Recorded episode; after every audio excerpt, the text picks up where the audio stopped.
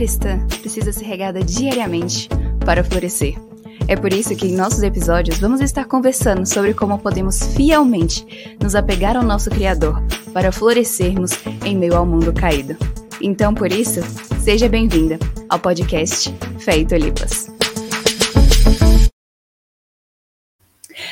Oi, seja muito bem-vindo ao podcast Feito Lipas. É uma alegria enorme ter você aqui hoje para esse podcast ao vivo que a gente está fazendo essa série de lives sobre as crônicas de Nárnia. É muito bom a gente estar tá aqui falando sobre esse livro tão inspirador e tão edificante para nossa fé. Então, é uma alegria ter você para a gente estar tá conversando sobre O Cavalo e o Seu Menino, que é o quinto livro é, das Crônicas de Nárnia. Lembrando que a gente está fazendo na ordem cronológica é, em que o C.S. Lewis escreveu, não na ordem cronológica de Nárnia.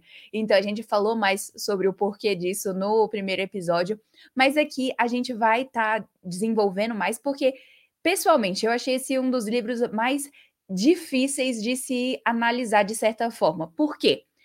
O Cavalo do Seu Menino, ele vai trazer um twist completamente diferente do que a gente estava acostumado com os outros livros, porque os outros a gente é, sempre vai. No primeiro, a gente conhece as crianças Pevensey e elas são ótimas crianças. No segundo, é, elas voltam. E no terceiro, é, volta só o Edmundo e a Lúcia. E depois, como já tinha o Eustáquio no terceiro livro, no quarto ele continua. Mas agora, simplesmente, todos esses personagens, por a maior parte do tempo, eles não aparecem e aparece pessoas que a gente não estava esperando que iam aparecer. Então, isso é muito interessante porque ele realmente faz essa coisa diferente que eu, pelo menos, não esperava. E eu digo que, para mim, o livro só começou a fazer sentido mesmo a partir do capítulo 11, se eu não me engano, que é quando você começa a entender mais o que está acontecendo, tanto quando.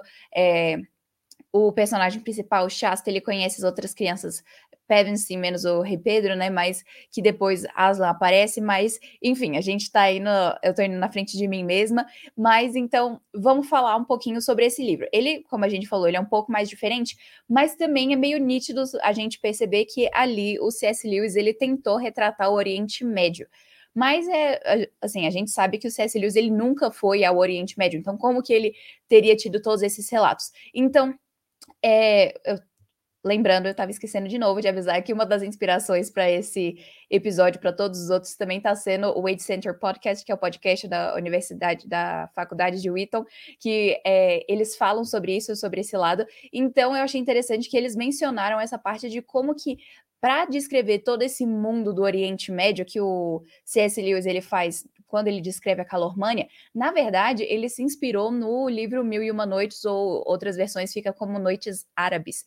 Então, é interessante porque o C.S. Lewis, ele se inspirou em livros árabes para descrever como é que seria o Oriente Médio. Então, eu achei isso muito interessante porque é, em, ele tentou fazer uma coisa realista com o que ele teria acesso ali, porque ele nunca foi ao Oriente Médio. Mas, enfim, é só uma curiosidade que é muito interessante da gente saber, e é ótimo ter vocês aqui é, para a gente conversar. Vocês também podem ir durante a live mandando as perguntas de vocês, que, como vocês sabem, no final de todas essas lives, quando a gente termina de analisar o que a gente poderia de primeiro momento, depois a gente vai e pega essas perguntas para a gente ver o que, que a gente pode analisar de forma mais específica para aquilo que de dúvida que surgiu durante o, durante a live. Então, já prepara suas perguntas, que vai ser uma alegria para mim estar tá respondendo elas. Mas então, vamos também falar sobre esse livro. É, esse daqui é basicamente uma história um tanto silenciosa. Por que silenciosa? Porque a gente, de certa forma, não vê Aslan até o finalzinho do livro. Só que Aslan está lá, só que de uma forma silenciosa. Então a gente já vai ver um pouquinho mais sobre isso. Então, Lembrando, Shasta, ele é um rapaz que ele é, mora só ele e o pai, eles têm uma condição muito pobre, os dois, e o pai do Shasta muitas vezes maltrata o Shasta e ele não sente aquele amor de pai que ele sente que ele deveria sentir por, pelo pai dele, e às vezes fica chateado com ele por causa disso. Mas aí um dia chega um homem mais, um Tarkan, né, se eu não me engano que é a palavra que ele usa, que é uma pessoa nobre ali da Calormânia. E aí esse homem ele vai e diz para o pai de Shasta que ele quer comprar Shasta. Só que o pai do Shasta não sabe que ele está ouvindo toda essa conversa.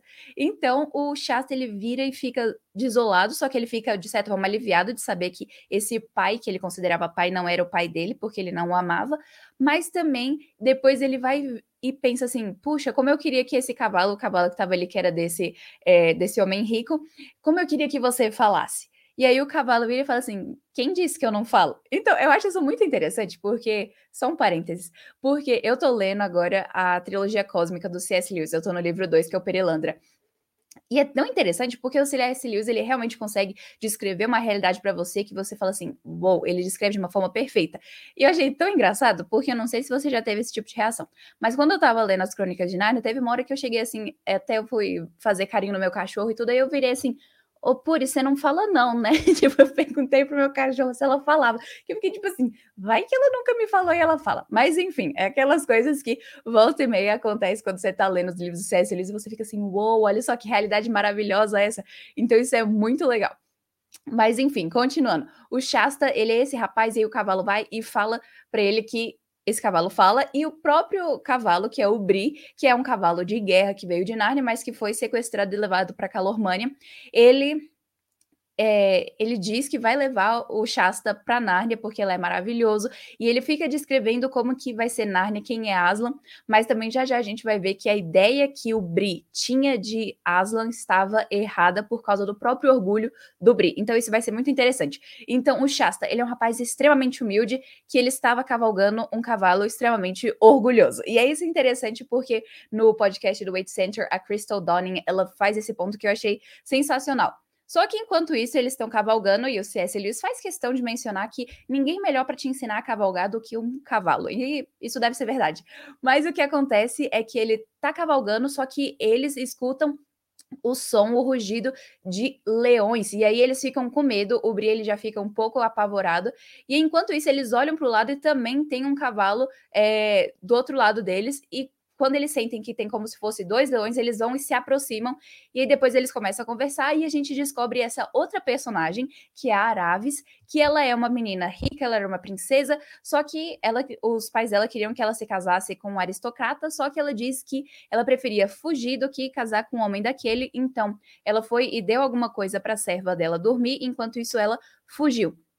E aí, ela fugiu com esse cavalo falante também, uma égua, que é a Win. E aí ela também é um animal falante de Nárnia. Só que aqui o que é interessante? Aqui inverte. Então, é uma menina orgulhosa cavalgando uma égua humilde. E a gente vai ver, a Win, ela é uma das assim, ela devia ser a personagem principal desse livro, porque ela é um grandíssimo exemplo pra gente. Ela é um animal humilde e muito sábio também. Ela consegue ver o que ela precisa fazer e ela vai buscando fazer isso com toda a diligência dela. Ela tem uma visão muito correta de Aslan, de Nárnia, e ela vive a partir disso. Isso é muito bonito. Então, é uma coisa que a gente vai ver agora, que o Shasta, ele era esse menino extraordinário. Então, por enquanto a gente tá achando que ele é um rapazinho normal, mas daqui a pouco a gente vai começar a ter relances de que, na verdade, ele não é só um rapazinho qualquer simples da Calormânia. Então, é, quando eles estão no caminho, eles vão ter que passar pela grande capital ali da Calormânia, que, se não me engano, é Tashban, o nome da cidade, eu acho que é isso. E o que acontece é, enquanto eles estão analisando como é que eles iam passar pela cidade sem serem vistos, porque duas crianças provavelmente iriam pegar eles para interrogar, ainda mais porque Aravis era uma figura de certa forma conhecida já. Então, eles já tinham todo o plano de que eles iriam passar a cidade despercebidos e que depois eles iriam se encontrar nas tumbas para atravessarem o deserto juntos para finalmente chegarem na Arquelândia e da Arquelândia irem para Nárnia. E aí o que acontece é que no meio o, eles estão lá, os quatro, só que aí depois o Shasta ele é confundido com o Cor. Cor era o príncipe da Arquelândia e ele é confundido com ele e levam ele para um palácio. E nesse palácio a gente vai encontrar as crianças Pevensey, que vai estar a Susana, o Edmundo e a Lúcia. O rei Pedro não está, porque é interessante isso, porque o C.S. Lewis quis é, não colocar o Pedro naquela situação. Mas é como se o Pedro estivesse no norte lutando contra os gigantes. E enquanto isso, a gente vê o Edmundo e a Lúcia e a Suzana, e a Suzana extremamente amiga desse. Na verdade, é o Corim, eu confundi. O Cor, depois a gente vai ver que é o verdadeiro nome do Shasta. Ai, eu confundi agora. Mas eles ficam chamando o Shasta de Corim, Corim, Corim, e ele não tá entendendo nada. Mas tá aceitando tudo aquilo, mas ele também tá buscando uma forma de fugir. Por quê? Porque ele tinha comprometido, ele tinha falado que ele iria chegar ao outro lado para ir atravessar o deserto.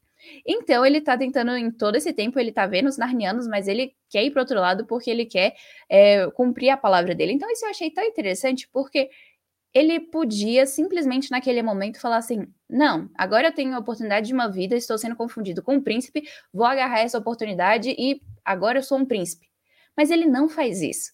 Ele cumpre a palavra dele, mesmo que isso seja sacrificar a posição que ele teria. Então isso é tão bonito porque eu até ouvi essa semana ou semana passada uma frase que eu achei muito interessante, que é assim: se você não está contente tendo pouco, você também não vai estar contente tendo muito. Mas o que a gente vê é que o Shasta, ele está contente com pouco no sentido de que ele não fica querendo pensar mais de si mesmo. Então, por isso que quando ele tem essa oportunidade ilegítima de conseguir esse muito, ele não abraça. Então, isso é uma coisa muito interessante para a gente ver sobre o próprio Shasta. Mas, enquanto isso, é, enquanto o Shasta foi levado confundido com uma pessoa chamada Corin, a Aravis viu uma amiga dela, que tem um nome muito interessante que eu tenho que sempre ler aqui para lembrar: Lazaralina. A Lazaralina era uma mulher que só queria se mostrar, ou seja, ela queria ser vista no seu vestido novo. E aqui é tão interessante porque ela sempre fala assim: ah, por que você quer fechar as as cortinas da lateira, deixa aberto, esse vestido é novo, as pessoas vão querer ver. E ela não tá nem aí pra amiga dela que tá querendo se esconder. Então, o ponto dela ali é: eu preciso mostrar o meu vestido. E aqui é interessante porque é óbvio que a gente lê aquela parte e a gente fala assim: nossa, essa menina é muito tola. E é óbvio, é, o C.S. Lewis fez pra gente olhar e ter esse tipo de, de percepção. E até porque depois a Lazaralina ela fica falando para Aravis: ué, mas por que você não quer casar com. É, com a Shosta, que é esse homem rico aristocrata que o pai, a madrasta da Aravis queria que ela se casasse. Mas aí ela fica assim: não, eu não quero me casar com ele, ele é muito mais velho, todas as questões. E aí ela vai e a amiga dela, de certa forma, não entende, porque tudo que essa amiga quer é dinheiro, beleza e mostrar esses dois. Então, ela não tá preocupada com os sentimentos da amiga, com nada disso. Ela tá querendo mostrar o vestido novo dela e também não tá entendendo o porquê no planeta essa amiga tem essa visão tão esquisita das coisas. Mas aqui vai ser interessante também, porque enquanto isso tá acontecendo, também tá acontecendo uma coisa com as crianças Pevensey. Por quê? Porque a Suzana, ela, o porquê, né? Porque as crianças Pevensey estavam ali naquela România.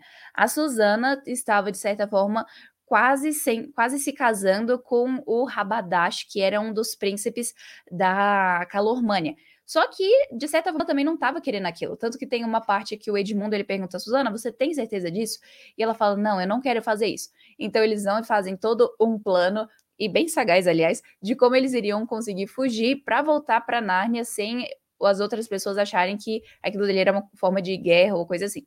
Então eles vão, falam assim: ah, a gente vai preparar um jantar para vocês no nosso navio. Enquanto isso, eles estão só colocando as coisas para picar a mula. Então é, é muito interessante isso, porque ali a gente vê uma Suzana que depois a gente vai ver uma coisa bem diferente dela. Então é, é interessante isso.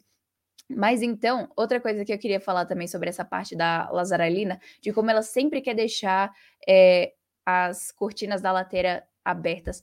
Isso é interessante porque antes da gente virar e falar assim, nossa, essa menina é muito tola, porque no planeta ela quer ficar deixando, é, as, quer ficar que as outras pessoas fiquem vendo o vestido dela e não se importa com os sentimentos da amiga dela nem nada disso. Mas a questão é que muitas vezes a gente não percebe que a gente faz exatamente isso quando tudo que a gente faz na nossa vida a gente tem que colocar no Instagram. Então, é, teve até uma ocasião que eu, eu, ouvi uma história de um pai que tinha saído com o seu filho e aí o menino ele queria fazer uma coisa um pouquinho perigosa para que o pai tirasse a foto. E aí o pai falou assim: "Tudo bem, você vai fazer, mas a gente não vai postar em lugar nenhum". E aí o menino ficou meio chateado. E isso é interessante porque isso me fez começar a pensar assim: será que eu faria tudo o que eu faço, mesmo se isso nunca fosse para o Instagram. Então é interessante a gente ter esse tipo de reflexão. A gente não precisa viver a nossa vida para mostrar para as outras pessoas aquilo que a gente está fazendo. A gente pode muito bem simplesmente ficarmos quietas, fazendo o que a gente precisa fazer, não tendo não buscando ter tudo isso que as outras pessoas têm, também não buscando mostrar tudo que a gente tem para as outras pessoas. Então, esse desejo de esnobar, seja beleza, dinheiro, conhecimento, tudo isso é muito danoso porque gera o orgulho no coração.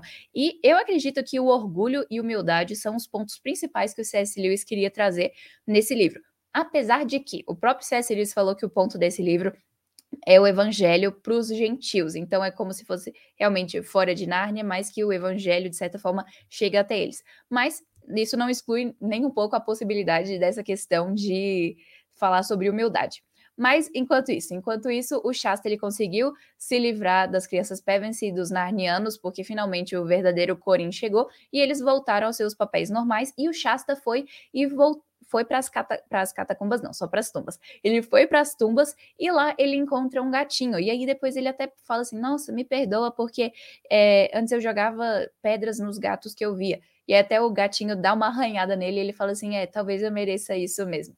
Mas aquele gatinho ali, de certa forma, confortou o Shasta naquele lugar onde ele estava, enquanto ele estava esperando o Bri, a Win e a Aravis, porque a Aravis estava na corte com a amiga dela, mas tentando, ela também estava tentando fugir para se encontrar com Shasta para eles fugirem juntos para Narnia. Mas aí, em todo esse meio, o, o Shasta estava esperando, mas até por um momento ele pensa que Aravis podia ter deixado ele, mas depois ele pensa, o C.S. Lewis ele escreve, né? Mas ela era uma mulher firme que não iria fazer isso, ela não iria ir contra a palavra dela. Então é interessante isso que mostra. Então eles vão e começam a sua jornada para Arquelândia. E aí, no, no caminho, eles também é, passam por várias dificuldades, mas também quando eles estão quase chegando em um lugar, eles ouvem o barulho de um leão e esse leão começa a perseguir eles.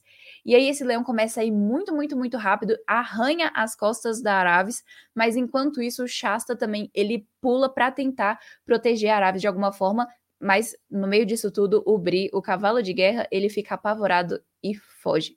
Mas aí eles chegam nesse lugar que é a casa de um eremita, e ali o, é, o Shasta recebe a notícia de que ele deve continuar correndo, ele tem que continuar, ele tem que chegar na Arquilândia sozinho. E aí nessa ele aceita esse desafio e ele vai. E no caminho ele vai e começa a escutar uma voz, e aí ele até fica com medo do que aquilo vai ser, mas é pela primeira vez que a gente escuta a voz de Aslan. E aí Aslan se mostra para o Shasta, e a gente já já vai ver mais um pouquinho sobre isso, mas que depois o Aslan ele vai e fala para ele e quando ele vai depois ele descobre que ele é o irmão gêmeo de Corin, ou seja, ele também é um príncipe da Arquelândia, mas que ele tinha sido é, raptado quando ele era criança, mas que Aslan, de uma maneira belíssima, foi e salvou a vida dele. E então, depois, eles vão, tem uma guerra entre a Calormânia e a Arquilândia, porque o Rabadash não aceitou ter sido negado pela é, Susana, então ele vai tentar simplesmente criar guerra, mas aí nisso o Rabadash pede, e depois ele é levado cativo para as cortes de Nárnia, e ali eles vão tentar resolver o que eles vão fazer com o Rabadash. Mas a gente já já fala sobre isso, porque agora a gente vai pegar alguns pontos específicos para a gente ver o que isso tem a ver com a nossa vida hoje. Então, isso vai ser muito interessante. A gente vai ver também uma coisa que é a questão da identidade, ou seja, é realmente isso de que a gente viu. Esse menino que é extraordinário. Por quê? O Shasta ele se via como um rapaz normal, ele era maltratado e ele já chegou no ponto que ele aceitava isso, mas quando ele ouve que o pai dele não era o pai dele de verdade, aquilo dele, de certa forma, traz uma esperança para ele de que quem será que ele era? Quem que ele realmente era? Então, isso é interessante porque ele começa a entender, tipo assim, ele não se usurpa, como a gente falou, ele não vai tentar ter algo a mais do que ele tem, mas que ele vai ser muito, muito humilde e que é interessante porque ele vai levar essa humildade a tal ponto que somente no momento em que ele se encontra com Aslan que ele vai realmente ter a ousadia de pensar um pouco além do que ele pensava de si mesmo, não no sentido ruim, mas ele vai entender a verdadeira identidade dele. Então, isso daqui é muito interessante porque Aslan não chega falando para Shasta a história dele. Aslan chega se apresentando. E é tão interessante essa parte, que é tão bonita, que é, até então o Shasta tá só falando com a voz que ele não tá vendo ainda é, Aslan, mas aí depois ele vai e fala. Aslan fala: Eu fui o leão que arranhei a Aravis. Aí ele. ué, como, como você sabe que foi um leão, né? Aí depois ele fala, eu sou o leão, primeira vez. E depois, mais tarde, o, o Shasta, ele pergunta, quem é você? Eu mesmo, respondeu a voz, com uma entonação tão profunda que a terra estremeceu. E de novo, eu mesmo, com um murmúrio tão suave que mal se podia perceber, e parecia, no entanto, que esse murmúrio agitava toda a folhagem à volta. Então isso aqui é tão interessante porque o C.S. Lewis, ele quis de propósito colocar ele fal Aslan falando três vezes eu sou o leão, eu mesmo, eu mesmo. Então, isso é bonito porque, de certa forma, é uma cena trinitária, ou seja, está mostrando aqui a trindade. Por quê?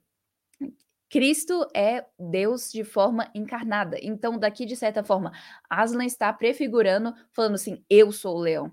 Ou seja, eu sou Jesus. Depois ele diz: eu mesmo, só que ele fala com uma voz ressonante, com uma voz que faz o chão estremecer, como se fosse até o pai falando. E depois ele fala com uma voz suave, eu mesmo, uma voz consoladora que nos lembra do nosso consolador, o Espírito Santo. Então aqui é tão interessante porque a gente vê é, como que a trindade em si está presente sempre quando nós vamos também falar sobre identidade, porque somente quando nós entendemos quem Deus é, é que nós vamos entender quem nós somos. Isso é tão bonito porque se eu não me engano, foi até João Calvino que falou essa parte de que quanto melhor nós entendemos quem Deus é, melhor nós vamos entender quem nós somos. Por quê? Porque se nós entendemos que Deus é santo, a gente vai olhar para nós mesmos e vai falar assim: eu não sou isso. Nós vamos nos ver, nos ver como pessoas pecadoras. Mas também, por outro lado, a gente vai pensar: uau, Deus me chama para ser perfeito como ele é perfeito. Então, isso é tão essencial porque aí a nossa identidade está em nós somos diferentes de Deus, mas nós somos chamados naquilo a que nos cabe a sermos iguais a Deus, no sentido de que existem aqueles atributos que Deus nos convoca a ter. Por exemplo, Deus é amoroso, nós devemos ser. Deus é bondoso, nós devemos ser. Deus é compassivo, nós devemos ser. Deus é paciente, nós devemos ser.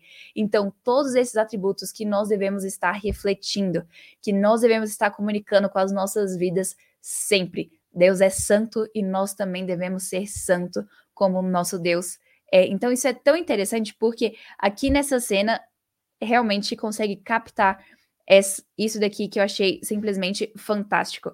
E é interessante porque é, também a gente vai ver a humildade dele, de certa forma, na verdade, de todas as formas, porque essa humildade dele se mostra como coragem. Então, como ele não está preocupado consigo mesmo, da maneira de que ele não se preocupa se ele vai ser bem visto ou não, ele não está preocupado se as pessoas vão gostar mais dele ou não, ele não está mais preocupado se isso vai arruinar a carreira ou a reputação dele. Por causa disso, ele consegue simplesmente fazer o que ele precisa fazer e ele pode, com todas as letras, simplesmente amar ao próximo e se dedicar para fazer o bem. Isso é tão interessante porque tem a parte que ele vai se arriscar, ele vai arriscar a própria vida, ele vai pular na frente do leão, que até aquele ponto ele não sabia que era Aslan, mas ele vai pular na frente do leão para tentar salvar a Aravis. Isso é interessante porque ele faz isso porque ele não se vê como além dele mesmo, mas ele faz isso por total e pura humildade. Então aqui esse livro fala bastante sobre um resumo do versículo que diz, né? Deus dá graça aos humildes, mas derruba os orgulhosos. E é exatamente isso que a gente vê. A personagem mais humilde em toda a trama é a Wen, com certeza. Ela ganha de 10 a 0. Mas ela pertence a uma princesa orgulhosa, como a gente falou. E o Shasta, que é um rapaz humilde, ele pertence a um cavalo orgulhoso. Então, aqui depois a gente vai ver também que a Wen, porque ela tem toda essa humildade, ela não tem medo de Aslan. Isso é interessante, porque a gente vai ver, porque tem uma parte que ainda a Aravis, o, o Bri e a Wen, eles estão ali na, na casa do eremita, e aí eles vão ver o leão pulando, eles vão ver Aslan pulando, e aí naquele momento todos vão ficar meio com medo, mas a Wen, embora ela tremesse da cabeça aos pés, deu um relincho esquisito e foi para perto do leão. Por favor, você é tão bonito. Pode me comer se quiser. Melhor ser devorada por você do que por qualquer outro. Filha querida, respondeu Aslan, beijando-lhe o focinho aveludado. Sabia que você bem cedo chegaria até mim. Que a alegria ilumine. E aqui é interessante porque foi literalmente isso. Asa não sabia que ela chegaria cedo a ele, por quê? porque ela foi humilde. E aqui agora a gente vai ver um contraste em relação a isso. Ela foi humilde e essa humildade fez com que ela chegasse rápido a Aslan, ou seja, ela viu Aslan e ela falou assim: "Eu preciso dele. Ele é Aslan e eu quero estar perto dele". Mas aqui agora a gente vai ver um contraste. Deixa eu continuar lendo aqui diz assim: Ergueu a cabeça e falou mais alto: Bri, meu pobre, meu orgulhoso e assustado cavalo, chegue mais perto de mim. Mais perto, filho.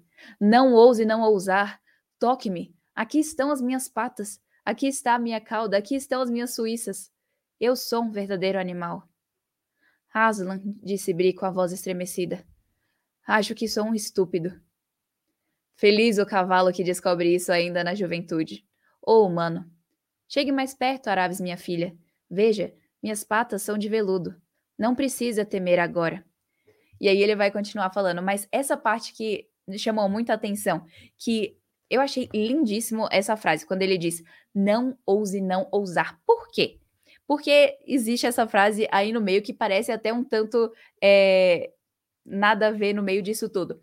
Mas porque quando a gente está com o coração orgulhoso, nós paramos. Simplesmente nós paramos de buscar a Deus, ou seja, só um coração humilde vai querer buscar a Deus. Por quê? Esse não ouse não ousar não deixe o seu orgulho entrar no caminho e te fazer se afastar de mim. É como se Aslan estivesse dizendo isso. Não deixe o seu orgulho no meio. Por quê? Porque nessa cena aqui, o Bri, ele tinha acabado de falar assim, não, é óbvio que Aslan não é um, um leão, é como se fosse um leão, mas não é um leão, leão, leão. Então aqui, óbvio, o Bri provavelmente tinha as melhores intenções do mundo quando ele fala isso. Tipo, Aslan não pode ser um animal comum.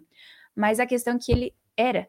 Por quê? Bri, ele não conseguia ver como que um ser tão grande, ou seja, ele realmente amava Aslan de alguma forma, mas ele não conseguia enxergar que alguém tão poderoso e grandioso iria viver na forma de um animal. Isso é interessante porque aplicando isso para a vida cristã, a gente pode saber que, uau, será que Jesus, que é o Senhor Todo-Poderoso, aquele que, pelo qual todas as coisas foram feitas, será que ele realmente tem a mesma forma que eu, a forma de um ser humano?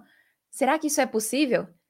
Mas aí é interessante que Sim, o Senhor Jesus ele veio em forma humana, ele foi humilhado para ser mais exaltado. E eu acho isso muito interessante porque é, na minha devocional de hoje eu estava lendo a parte em que José do Egito ele é exaltado, né, perante o Egito, que o faraó vai escolher ele para ele ser é, o governador do Egito. Debaixo do faraó ele era a pessoa mais poderosa do Egito. E é literalmente isso. Isso é uma imagem perfeita do que aconteceria com Jesus. José, ele foi preso, humilhado por todas as pessoas, ele chegou no, na pontinha, na pior situação possível, para então ele ser exaltado e ele ficou numa posição acima das, da família dele, da família de sangue, eu digo. Isso é tão interessante porque o Senhor Jesus foi isso. Ele é, se humilhou, ele veio de forma humana, passou por todos os sofrimentos possíveis, mas em tudo isso ele foi mais exaltado. E no Salmo 24 a gente vê, né? Quem é o Rei da Glória?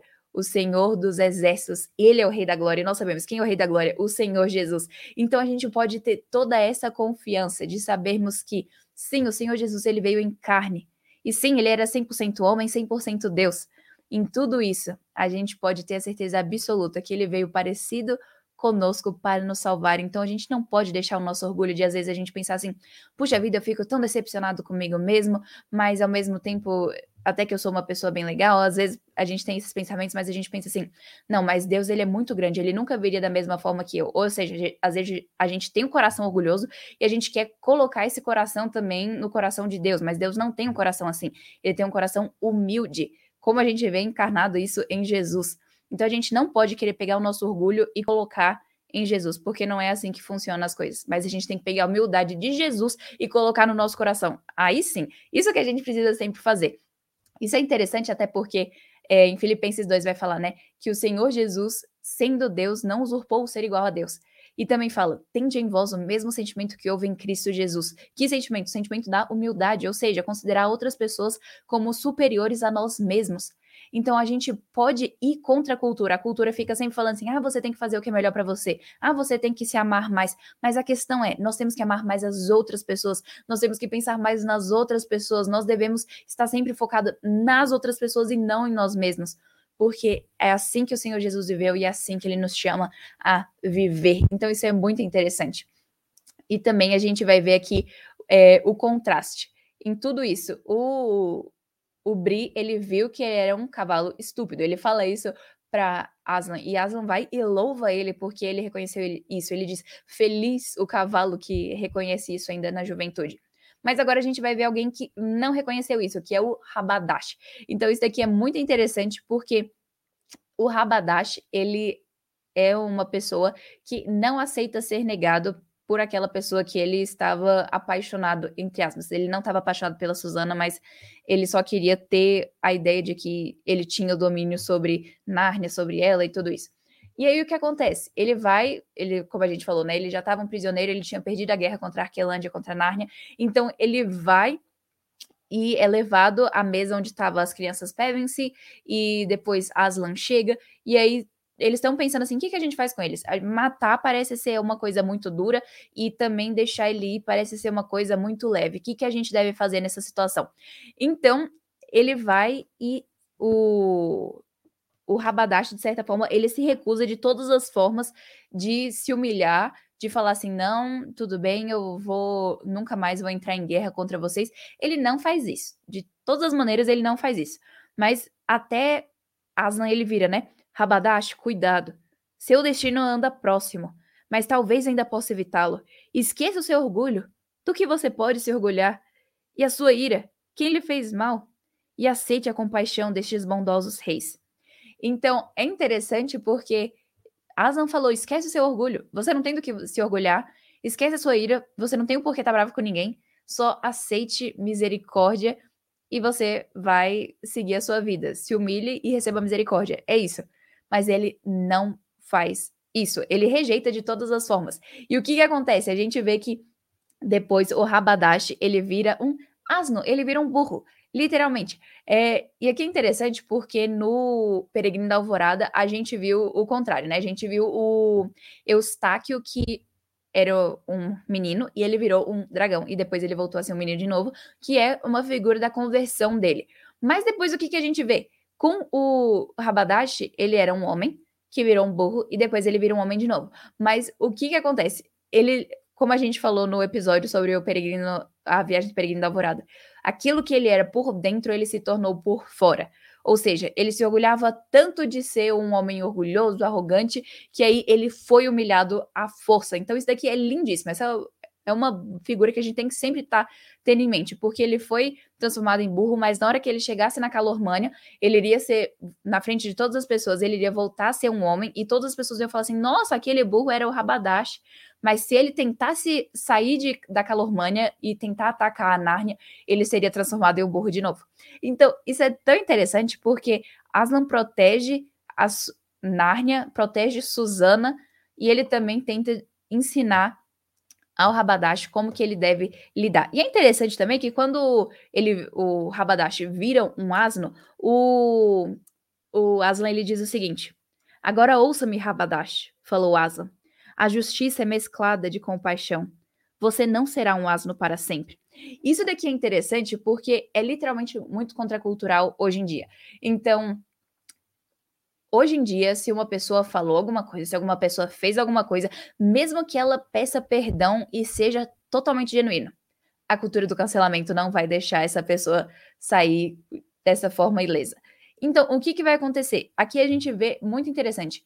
Aslan, ele tem compaixão mesmo na sua justiça. Só que aqui eu diria que ele poderia, o C.S. Lewis poderia não ter usado a palavra compaixão, mas sim perdão. Só que, se bem que o Rabadash ele não se converte, né? De certa forma, ele nunca se arrepende, então teria que ser compaixão mesmo.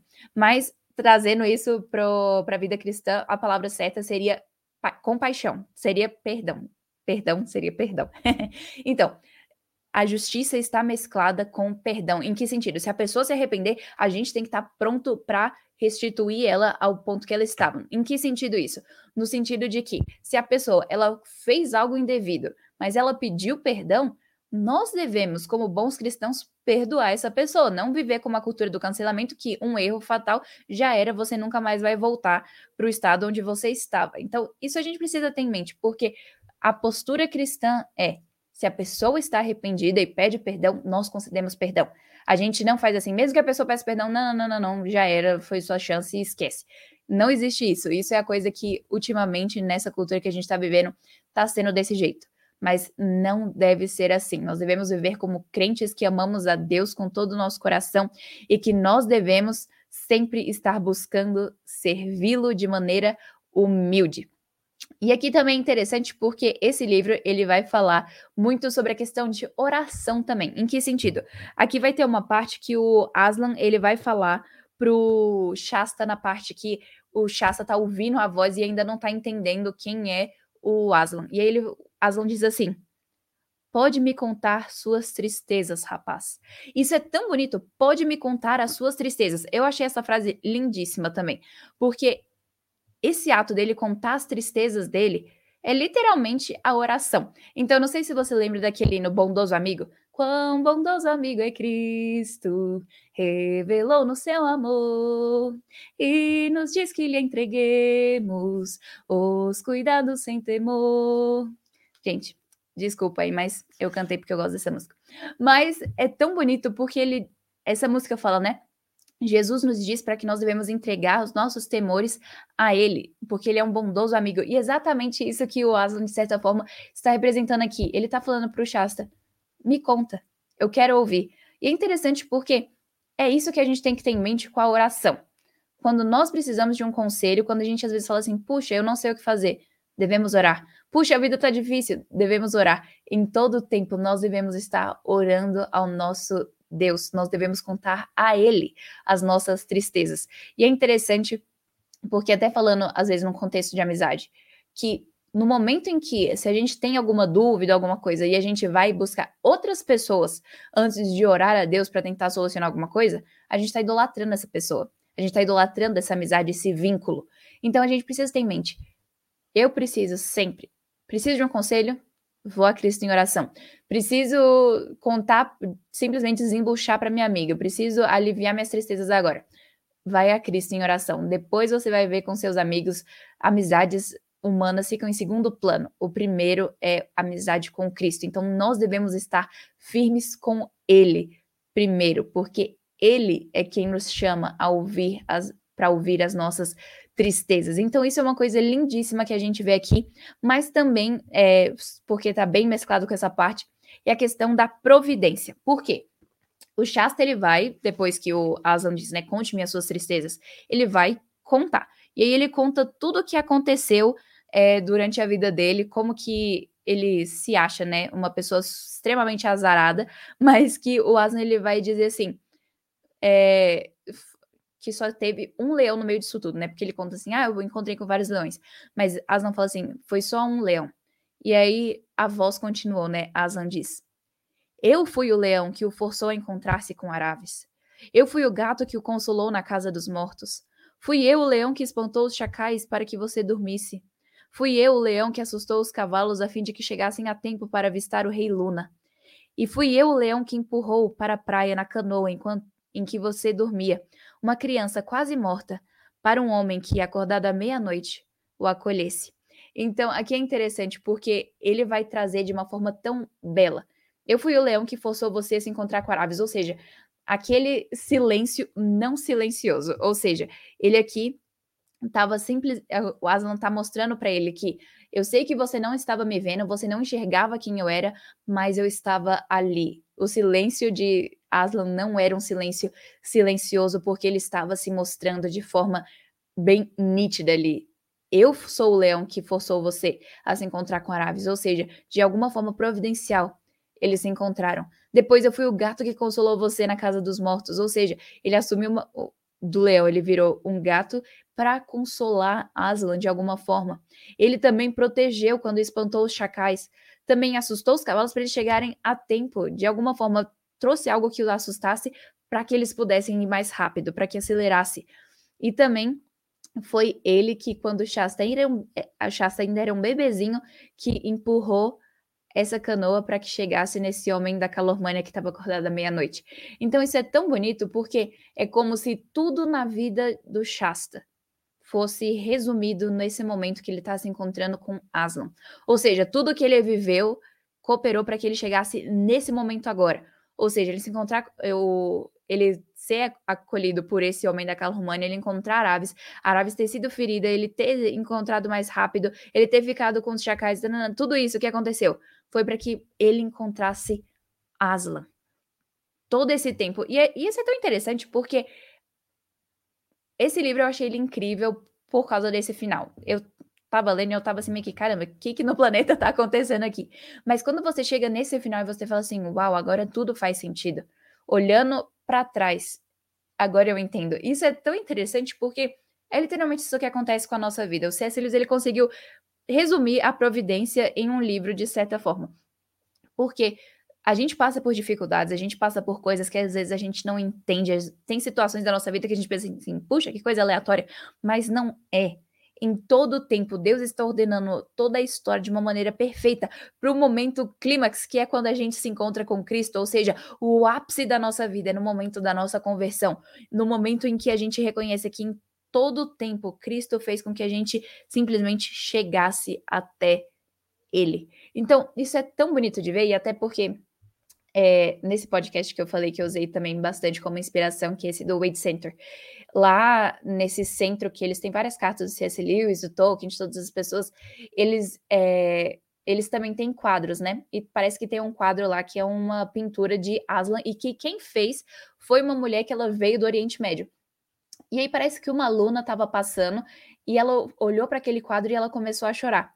E um desses hosts, né, que é o David Donning, que foi a pessoa que escreveu esse podcast, que esse livro que agora virou podcast que eu escuto para preparar para as lives, ele chegou nessa aluna e perguntou assim: "Tá tudo bem com você?"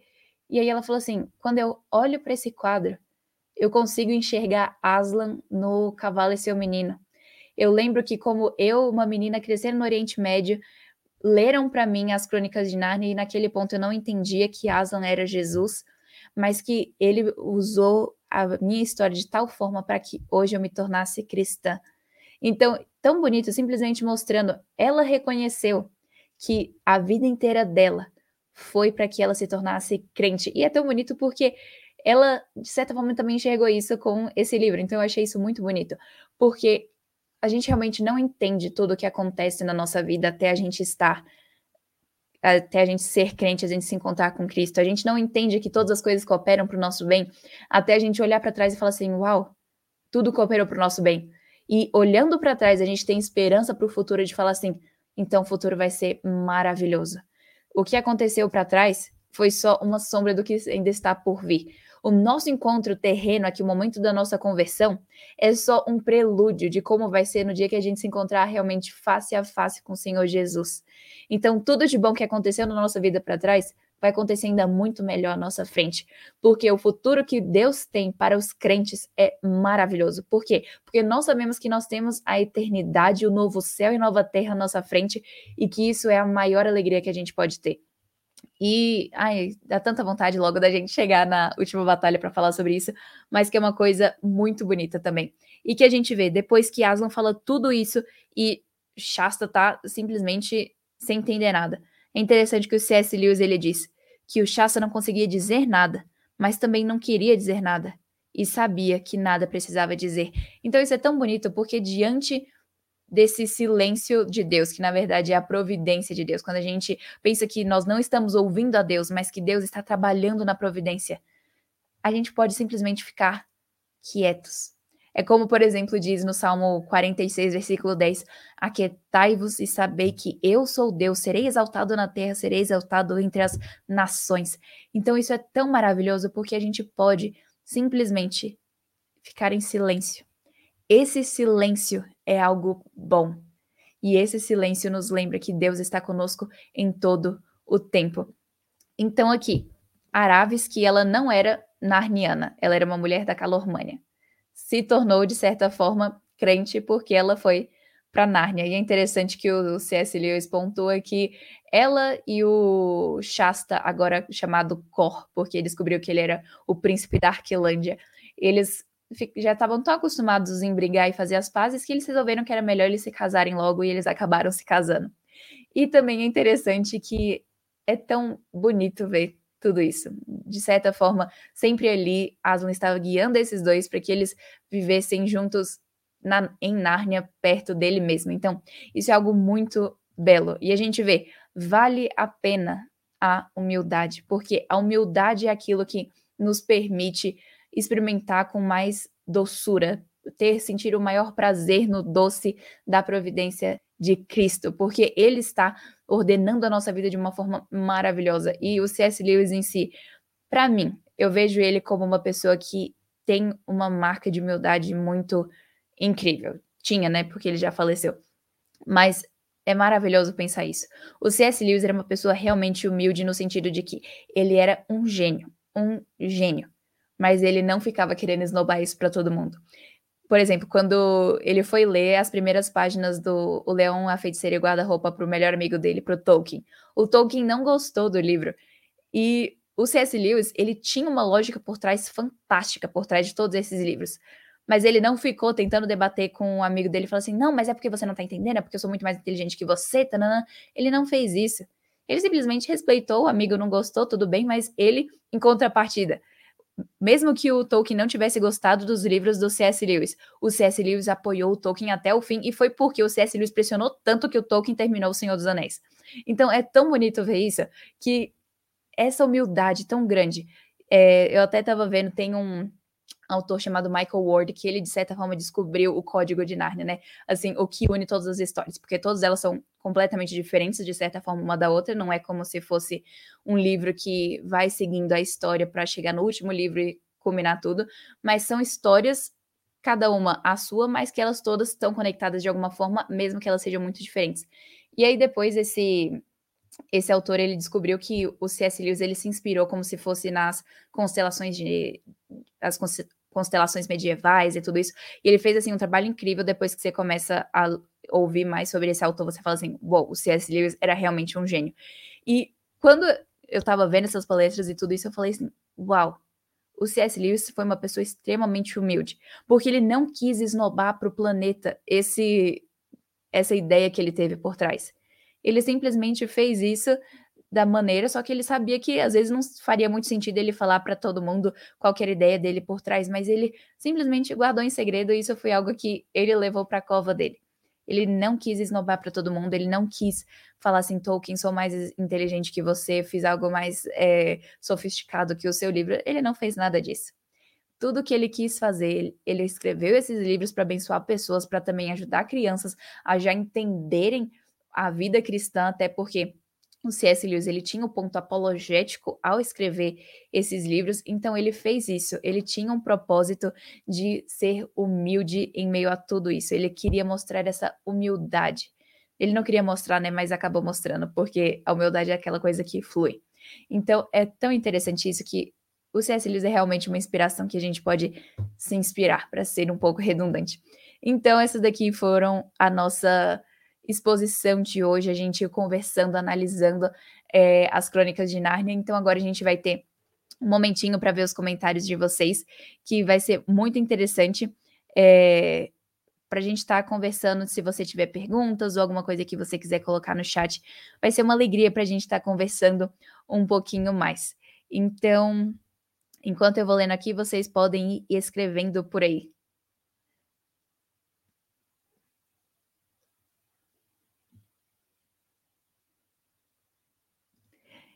Então, aqui, por exemplo, a Adriana mencionou, né? Interessante a parte que Aslan fala que contaria apenas a história dele. Verdade, eu tinha esquecido de mencionar essa parte, Adriana, obrigada por lembrar.